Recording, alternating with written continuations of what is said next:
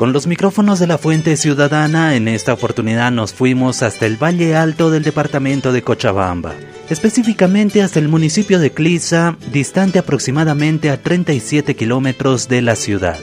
Y esto se debe a algo que nos llamó la atención, que si bien el pichón es el plato típico de dicho municipio, hay una familia que se encarga desde la crianza y la preparación durante más de un siglo. Este plato tradicional tiene 105 años.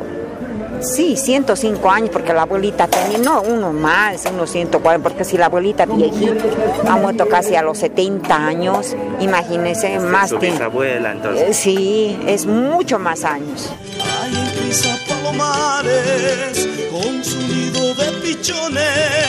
Magdalena Patón de Delgadillo es con quien conversamos acerca de esta tradición familiar que todo empieza desde la crianza del pichón. Pero no se trata de la cría de una paloma cualquiera, no es de esas que podemos encontrar en las plazas. Hay de diferentes razas, tenemos moquihuanos, romanos y los comunes. Los romanos son grandes y los moquihuanos son gorditos pero bastante carnosos y el pichón común son medianos, pequeños casi, ¿no? Eh, pero son bastante exquisitos los pequeños porque son más dulces. Los huesitos se los puede hasta masticar, mientras los otros, el romano o el moquiguano, es carnoso. ¿Sabe que cómo se lo hace? El pichoncito lo crían en pequeñas covachas de barro, hembra macho, y ahí ponen su huevito y sale el pichoncito a la brasa.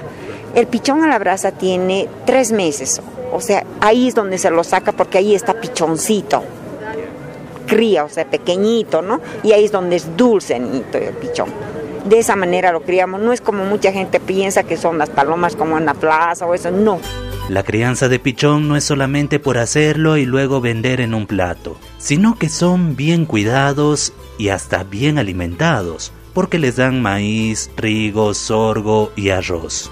Y como ellos saben cuándo es su punto para poder llevarlo a la cocina, es que continúa todo lo demás. Una vez ya desplumado, lo hacemos cocer el pichón y ese caldito les invitamos, no solamente es de pichón, no, ahí cuece variedad de carnes, como por ejemplo el pollo, el pato, el, el pichón, ese caldito es bastante exquisito. Primero les damos el caldito como un aperitivo, mientras espera el cliente ya voy braseando el pichón Luego se lo sirve con ensalada cocida. Siempre tiene que ser la ensalada cocida. Ya puede ser de zanahoria o de remolacha.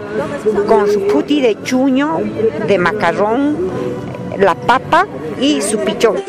Esta tradición familiar con el plato típico de Clisa, por más de que haya pasado un siglo, aún se sigue manteniendo tal cual inició. La única diferencia es dónde se lo hace cocer se lo sirve tal como se servía, ¿no? Así, en nada. En lo único sería en la, en la cocción de los pichones, que antes se lo hacía en fogones o conchas, ahora se lo hace ya en cocinas, tenemos cocinas más modernas. Eso sería la diferencia, porque el, lo que uno lo sirve sigue lo mismo.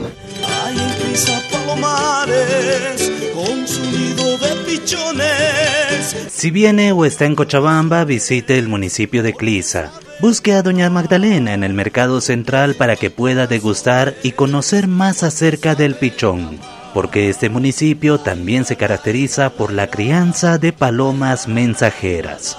Para la Fuente Ciudadana, Iván Camacho de Radio Canchaparlaspa, Herbol Cochabamba.